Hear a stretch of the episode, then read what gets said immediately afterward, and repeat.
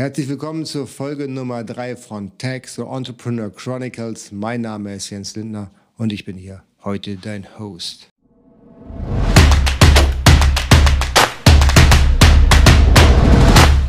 Ihr wisst ja, ich bin ja ziemlich aktiv, was Business angeht und Business-Kontakte und ich bin niemals scheu, mit irgendwelchen Menschen Geschäfte zu machen und auch wenn es sehr experimentell ist und wenn ich auch äh, ja, der ganzen Sache einfach nur eine Chance geben möchte.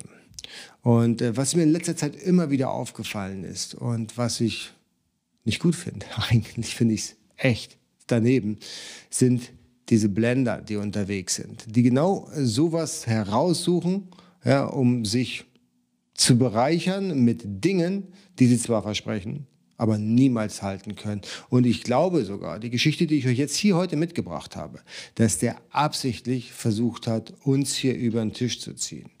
Ja, möglicherweise kommt er damit durch. Die Geschichte ist noch nicht zu Ende. Aber ich werde euch da auf den Laufenden halten und vor allen Dingen werde ich da mal schauen, wie weit der Kollege die Sache treibt. Aber zur Geschichte.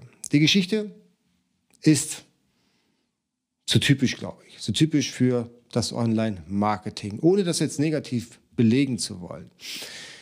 Ich bekomme einen Anruf und da bietet mir jemand an, einen Newsletter für uns zu versenden. Ja, und ich weiß, hey, Newsletter sind cool, die funktionieren immer noch. Das weiß ich aus Erfahrung. Wir haben zum Beispiel bei einem unserer Shops eine Conversion Rate von 13% auf den Newsletter. Das ist unglaublich viel. Also wer einen Online-Shop hat und eine Conversion Rate über SEO zum Beispiel oder über Affiliate-Marketing noch schlimmer von 2, 3 Prozent, der ist relativ gut unterwegs. Aber im Newsletter-Bereich, das nochmal als Tipp, wirklich, das Geld liegt immer noch in der Liste. Wir haben 13 Prozent Conversion Rate. Das macht richtig viel Umsatz. Und deswegen habe ich so gedacht, okay, eine Conversion Rate von 13 Prozent erwarte ich natürlich jetzt nicht bei einem Dienstleister, der für uns Newsletter verschickt. Ja, weil ich weiß ja nicht, an wen er die verschickt, weil er bringt ja seine eigene Liste mit. Es ist ja nicht nur ein Anbieter, der für uns Newsletter verschickt, sondern er verschickt eben diesen Newsletter an seine eigene Liste. Und dann bin ich davon ausgegangen, okay, na sagen wir mal, die Conversion Rate ist ungefähr, wenn alles mit richtigen Dingen zugeht, um die drei, vier, ja, vielleicht auch zwei Prozent. Zwei Prozent, ich habe eine Vorstellung gehabt, wie hoch die Öffnungsrate sein soll. Da gibt es entsprechende Studien, wo man das ganz genau nachvollziehen kann. Okay, was ist so der beste Tag, wo verschickt wird? Was ist die normale Öffnungsrate für unsere Branche, also im E-Commerce? Also Sales Data werden dann nicht so gerne gelesen und nicht so schnell geöffnet wie beispielsweise Business Information Letter. Also das muss man wissen und da darf man seine Erwartungshaltung auch nicht zu hoch schrauben, habe ich nicht getan. Ja, ich habe das sogar sehr weit nach unten geschraubt. Ja, ich bin von, ich glaube, 2% damals ausgegangen. 2% Conversion Rate von den Leuten, die klicken. Ja, und da hatte ich immer noch so ein Plus, Minus, sagen wir mal von Null. Also das wäre jetzt zwar Null Geschäft gewesen, aber ich hätte neue Kunden gehabt. Ich hätte neue Kunden in meiner Liste gehabt, die ich dann später hätte wieder ausspielen können mit unseren eigenen Newslettern und da dann eben möglicherweise einen Umsatz generieren können, eben als Wiederholungstäter, als Kunden, die eben regelmäßig bei uns kaufen. Es ging um ein Produkt, was dann sich eben verbraucht, ja, was man immer wieder nachkaufen muss. Alright, so kam also der Verkäufer auf mich zu und hat gesagt, hey, wir spielen dir 100.000 Newsletter aus. Also wir versenden die, die, die Newsletter an 100.000 Menschen deiner Zielgruppe. Das war für mich auch wichtig, dass dieser Newsletter zu meiner Zielgruppe passt. Und da hatten wir ganz klare Bedingungen. Ja, das war ein entsprechendes Alter, das Geschlecht musste stimmen, das Einkommen musste stimmen. Diese Informationen hat er angeblich alle gehabt. Alright, wir haben diesen Newsletter lange entwickelt. Wir haben lange zusammen mit im Team gesessen. Was schreiben wir in diesen Newsletter rein? Weil die Leute kennen uns ja noch nicht. Die Leute haben noch nie was von uns gehört. Und deswegen ist es immer sehr, sehr schwierig, die richtige Ansprache zu finden. Und da haben wir lange dran rumgekaspert. Also ich glaube, dass wir eine Woche an diesem Newsletter geschrieben haben, um wirklich einen, einen, einen Text zu finden, der die ganze Sache auf den Punkt bringt. Und wir haben auch mit anderen Leuten über diesen Newsletter gesprochen, ja, wie die den finden. Also Menschen, die eigentlich mit dem Produkt nichts zu tun haben und ob die sich angesprochen fühlen, ob es Sinn macht für die und ob sie, wenn sie gerade diesen Pain hätten, diesen, dieses Produkt zumindest oder diesen Newsletter zumindest anklicken würden. Also ich rede jetzt hier noch nicht um, über Conversion, ich rede jetzt hier nur, diesen Newsletter zu öffnen und drauf zu klicken. Ja, warum die Seite, warum der Kunde bei uns auf der Webseite nicht konvertiert, das kann 100.000 Gründe haben. Ja, ein Grund zum Beispiel kann einfach sein, dass wir zu teuer sind. Der andere Grund kann sein, dass die Webfarben von uns nicht gefallen oder unser Shop nicht conversion optimiert ist. Es gibt so viele tausend Dinge, die da den, den, äh, den Kunden daran hindern, die Ware in den Warenkorb zu werfen und bei uns zu kaufen. Ja, aber soweit ging mein Anspruch ja noch gar nicht. Mein Anspruch ging nur dahin zu sagen, hey, wir wollen, dass der Newsletter geöffnet wird und geklickt wird. Wir wollen den Traffic erstmal auf unserer Webseite. Alright. 100.000 Aussendungen sind bestellt worden und aus diesen 100.000 Aussendungen, die wir niemals belegen können, ob die wirklich rausgegangen sind, sind nach seinen eigenen Angaben 4.000 Öffnungen erfolgt. Das sind 4 Prozent. Das ist ziemlich wenig. 4 Prozent sind ähm, unter dem Durchschnitt. muss ich ganz klar so sagen. Also Öffnungsraten, nicht Klickraten, Öffnungsraten. Leute, die, sich das, die das nur geöffnet haben, das waren nur 4%. Und da habe ich schon sofort erkannt, okay, die Qualität der Leads, die er da in seiner Liste drin hat, die war nicht besonders gut. Entweder landet er regelmäßig im Spamfilter ja, oder die Qualität ist unterirdisch, wirklich unterirdisch, oder aber er hat sie nicht verschickt. Nichts von dem kann ich beweisen. Ja. Was ich aber beweisen kann, und das ist das Dramatische, aus diesen 100.000 Newsletter, die verschickt worden sind, sind 30 Klicks erfolgt. 30 Klicks aus 100.000 Newsletter. Oder andersrum, aus 4000 Öffnungen, die er ja uns gereportet hat, sind 30 Klicks auf unserer Webseite erfolgt. Das sind 0,75 Prozent. 0,75 Prozent Klickrate ist unterirdisch schlecht. Wirklich ganz schlecht. Die Klickraten konnten wir ja halt sehen, weil wir wussten ja, woher der Traffic kommt. Und da konnten wir dann erkennen, okay, das kommt von ihm. Und daher wissen wir da auch ganz genau, das waren 30 Klicks. Weil da konnte er uns nicht mehr gamen, weil das hatten wir jetzt ziemlich gut im Griff.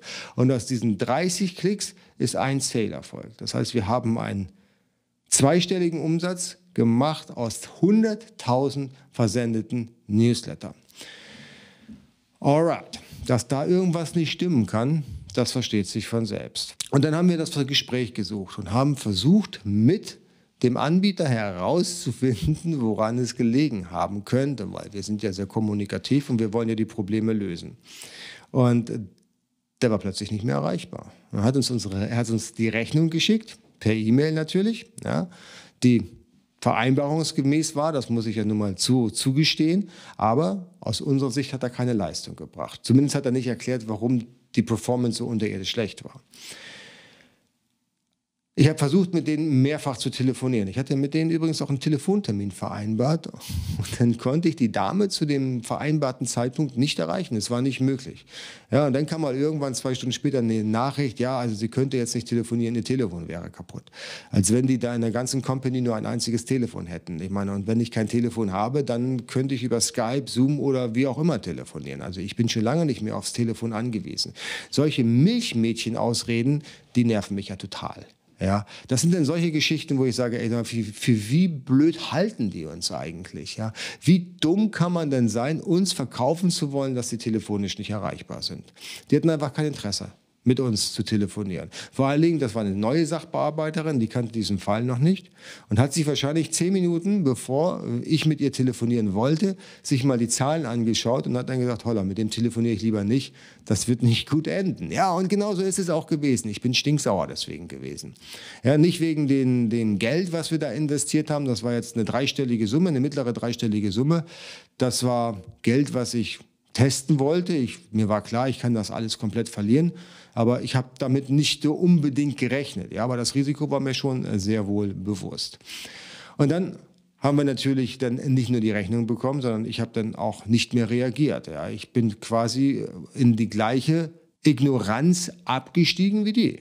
Ja, ich habe einfach gesagt, nö. Wenn die sich mit mir nicht unterhalten, ey, ich bezahle weder die Rechnung, noch nehme ich da irgendwie nochmal Kontakt auf.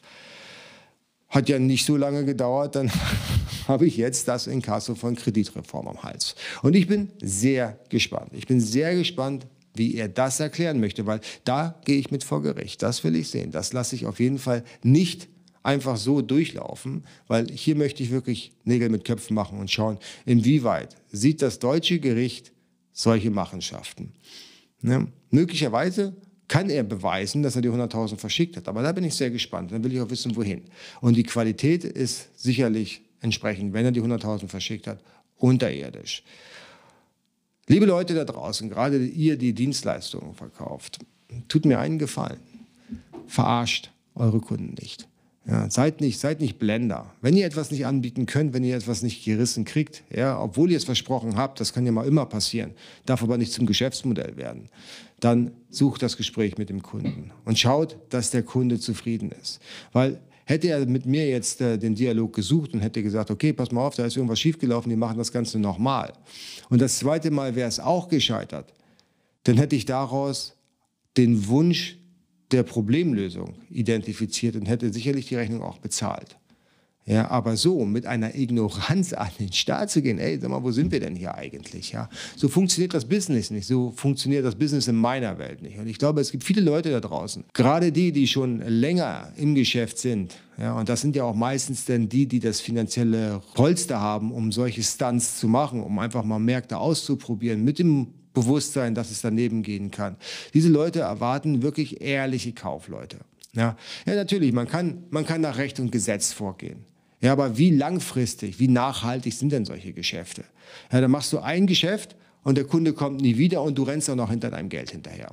Ja, das ist doch der Effekt daraus aus der ganzen Geschichte. Wenn du wirklich ehrlich arbeitest, ja, und geradlinig und offen kommunizierst und Probleme versuchst zu lösen, hast du deine Kunden forever ja, dann machst du nicht nur ein Geschäft, dann machst du mit dem Kunden 100 Geschäfte. Und genau das ist das Problem. Und dann musst du als, als Unternehmen, wenn du unehrlich arbeitest und nicht seriös arbeitest, immer wieder auf neuen Kundenfang gehen. Wie anstrengend ist das denn?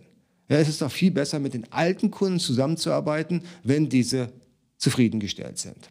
Okay, also, ich glaube, dass das System, ne, schnell die Kohle abkassieren und bloß weit weg mit den 5 Euro ganz schlechtes. Und es ist nicht nachhaltig. Und das sind die Unternehmen, die dann bei der nächsten Krise straucheln und Konkurs gehen. Ja, und die Unternehmen, die ehrlich arbeiten, die werden solche Krisen, wie wir es jetzt zum Beispiel haben, die Covid-19-Krise, werden die locker überstehen. Erstmal haben sie sowieso schon das finanzielle Polster und dann haben sie Kunden, auf die sie sich verlassen können. Lustigerweise ist mir der Kontakt zu diesem Unternehmen über einen anderen Geschäftspartner vermittelt worden der, der ist mit meinem Projekt oder mit unserem Projekt genauso gescheitert wie der mit den Newsletter. Da waren wir dann schon im vierstelligen Bereich. Ich glaube, so 2.000, 3.000 Euro hat der ganze Spaß gekostet und hat auch, keine Ahnung, unter 100 Euro Umsatz gebracht. Das waren, glaube ich, fünf Sales. Ja, und drei davon waren von uns zum Testen und zwei waren echte Verkäufe. Und dann kam eine ganz lustige Geschichte, da habe ich lange drüber nachgedacht. Und äh, ich glaube, das ist viel nicht so wirklich klar. Es ging um Google Ads, so viel kann ich schon mal verraten. Und mh, der Geschäftspartner hat gesagt, okay, wir bauen dir jetzt die Ads auf, das funktioniert wie die Hölle und du wirst das Geld aus, mit Schubkarren aus dem Keller schieben. Na, ganz so hat das nicht formuliert, ich will ehrlich sein, aber so ähnlich, ja. Ne? Also er hat da schon sehr viel in Aussicht gestellt, aber mir war schon klar, dass das nicht zu erreichen war. Und ich war ja schon zufrieden, wenn die ganze Geschichte plus minus null bringt, ja, dass ich da kein Geld mitbringen muss. So, und dann ging diese Kampagne, nachdem er sie entwickelt hat, und da muss ich sagen, das hat er wirklich gut gemacht, hat er sich auch Gedanken gemacht und auch die Grafiken sahen gut aus und auch der Text war gut. Also ohne Frage, das war ein guter Job. Aber die Werbeanzeigen, die er geschaltet hat, haben null gebracht. Das hat null funktioniert. Na, null will ich nicht sagen. Also wir haben vierstellig investiert und es hat zwei Sales gebracht. Zwei. Und das ist nicht wirklich gut. Ja.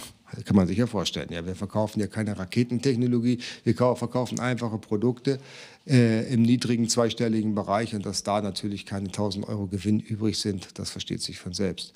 Und äh, seine Idee war, weil ich das mit der mit erstmal angezogener Handbremse an Werbebudget dann äh, bei ihm in Auftrag gegeben haben. Und seine Idee war, und jetzt haltet euch fest, ja, das liegt daran, das liegt daran, weil wir zu wenig Werbebudget haben. Würden wir mehr Werbebudget haben, würden wir auch mehr Umsatz machen. Ja, das glaube ich. Natürlich machen wir mehr Umsatz. Dann machen wir eben, wenn wir das Zehnfache an Werbebudget reinstecken, machen wir eben keine zwei Verkäufe, dann machen wir acht Verkäufe. Aber wir haben ja auch viel mehr Kosten. Ja, das heißt, der Verlust, der würde sich noch viel mehr ausprägen. Das wäre noch viel teurer geworden. Ja, für ihn wäre es natürlich großartig. Er wird nach, natürlich nach Ad-Spend bezahlt. Er nimmt dann irgendwie 20, 30 Prozent vom Ad-Spend, macht sich die Taschen voll. Aber wir haben keinen Benefit daraus. Und ein Kunde, der keinen Benefit hat, der ist nicht mehr lange Kunde. Und das scheint bei den Unternehmen hier wirklich nicht angekommen zu sein. Ja, nur glückliche Kunden sind Kunden, die auch immer wiederkommen, die auch die Warenkörbe bei den Unternehmen erhöhen. Und darum geht es doch, Warenkörbe zu erhöhen und mehr Benefit für alle. Wir reden hier über Win-Win-Situationen. Ja, und alles andere funktioniert nicht. So, und seine Idee war, wir müssen halt das Werbebudget erhöhen und dann machen wir auch mehr Umsatz. Das heißt, wir stecken mehr Geld rein in Dinge, die sowieso nicht funktionieren. In meiner Welt ist doch eine erfolgreichere Strategie zu sagen, ich mache jetzt so lange was anderes, bis es funktioniert. Ja, also ich ändere meine Taktik so lange, bis ich merke, okay, das geht in die richtige Richtung. Aber ich fahre doch nicht blind vor die Wand. Ja, ich fahre mit 30 vor die Wand und sage, okay, das hat nicht funktioniert, da komme ich nicht durch durch die Wand. Dann setze ich jetzt den Rückwärtsgang rein und fahre mit 200 vor die Wand. Ja, die Wahrscheinlichkeit, dass das Auto dabei maßgeblich beschädigt wird, ist doch wohl sehr groß. Ja, und genauso ein Schwachsinn wird dann hier einem verkauft als die Innovation und dass du als Kunde, der zu wenig Geld mitbringt, einen Fehler macht. Ja, das verstehe ich auch. Natürlich macht der Kunde in Augen der Agentur einen Fehler, weil die Agentur verdient nicht so viel Geld damit. Und das ist ein Umstand, den ich wirklich bedenklich finde. Also zusammengefasst. Und ich glaube, es geht ganz, ganz vielen da draußen so. Wir haben alle keinen Bock mehr, uns von Unternehmen blenden zu lassen, die nicht das liefern, was sie versprechen. Und wenn das herauskommt, dass es hier Probleme gibt mit der Einlösung des Versprechens, dann ist nicht die Agentur schuld, dann ist der Kunde schuld. Und das fühlt sich dermaßen schlecht an. Und die Agentur ist zu 200 Prozent diesen Kunden los.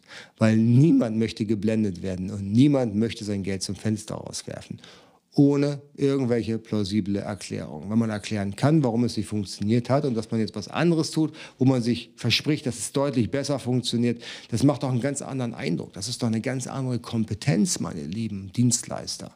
Ja, und nur so, nur so könnt ihr nachhaltig Geschäfte machen. Und nur so kommt ihr durch die Krisen durch. Und nur so müsst ihr nicht so viel Geld in Sales und in Kundenakquise stecken, sondern könnt euch um eure eigentliche Arbeit kümmern, nämlich die Kunden glücklich zu machen. Und das wird vergessen. Ja, es wird extrem viel ins Marketing gesteckt, es wird extrem viel in Sales gesteckt, aber in die Umsetzung, da wird oftmals gespart, beziehungsweise es werden hier falsche Versprechen gegeben, die nicht einzuhalten sind. Okay, jetzt habe ich mich ein bisschen in Rage geredet. Ich hoffe, ihr konntet das nachvollziehen, dass mich diese ganze Geschichte dermaßen nervt. Ja, und ähm, dass ich nur jedem auch da draußen raten kann, der solche Dienstleistungen bucht, lasst euch echt nicht verkohlen. Ja, lasst euch nicht blenden. Ja, das sind meistens sehr gut geschulte Verkäufer, die euch dann die Sache möglichst schmackhaft machen wollen, natürlich im ersten Step und werden den, euch dann im zweiten Step, wenn es schief geht, dermaßen manipulieren, dass ihr glaubt, okay, das war jetzt meine Schuld und ich muss da jetzt tatsächlich mehr Geld reinstecken. Aber das ist nicht so. Das ist nicht so. Etwas, was nicht funktioniert, kann man nicht dadurch zum Funktionieren bringen, dass man das Gleiche macht, nur stärker. Das funktioniert im Normalfall nicht. Ich wüsste nicht, in welchem Bereich das jemals funktioniert hat. Entweder man ändert es so lange, bis es funktioniert, oder man ist einfach auf dem falschen Dampfer. Aber das mag natürlich keiner zugeben. Ja. Aber ihr als Geschäftsleute, ihr, die diese Dienstleistung buchen, ihr müsst ein Auge drauf halten. Und ihr müsst das immer nüchtern betrachten. Und natürlich sind, äh, wenn du mit einem dermaßen positiven und vielleicht auch gut geschulten Verkäufer sprichst, die Erwartungshaltung extrem hoch. Ja, und ihr seid dann auch entsprechend schon konditioniert, dass alles positiv ist. Aber sprecht mit euren Kollegen drüber. Erklärt eurem Kollegen, was ihr gerade am Telefon gehört habt, weil die sind nämlich von dem Verkäufer oder von dem Sales nicht manipuliert. Und die können das mit einem gewissen Abstand sehr gut und deutlich besser beurteilen als der, der gerade mit dem psychologisch ausgebildeten Menschen gesprochen hat. Ja. Mir geht das ja auch so. Ich habe ja manchmal auch, wenn ich mich mit Leuten unterhalte, dann denke ich auch so, wow, der hat aber echt was drauf. Aber ich denke das genau mit diesem Abstand. Wow, der weiß, wovon er spricht. Nicht, weil er technisch oder fachlich versiert ist, sondern der weiß, wovon er spricht, wenn er mir irgendwas verkaufen möchte. Ja, und genauso muss man in solche Gespräche reingehen. Genauso immer daran denken, die Leute sind geschult. Die wissen, wie sie euch Unfug verkaufen können zu völlig überteuerten Preisen. Und die wissen, wie sie euch manipulieren können, konditionieren können und euch das Maximale an Geld aus der Tasche ziehen können. Ja. Und davor müsst ihr euch schützen als Kunden und ihr als Agenturen tut das bitte nicht mehr, macht nachhaltige und ehrliche Geschäfte.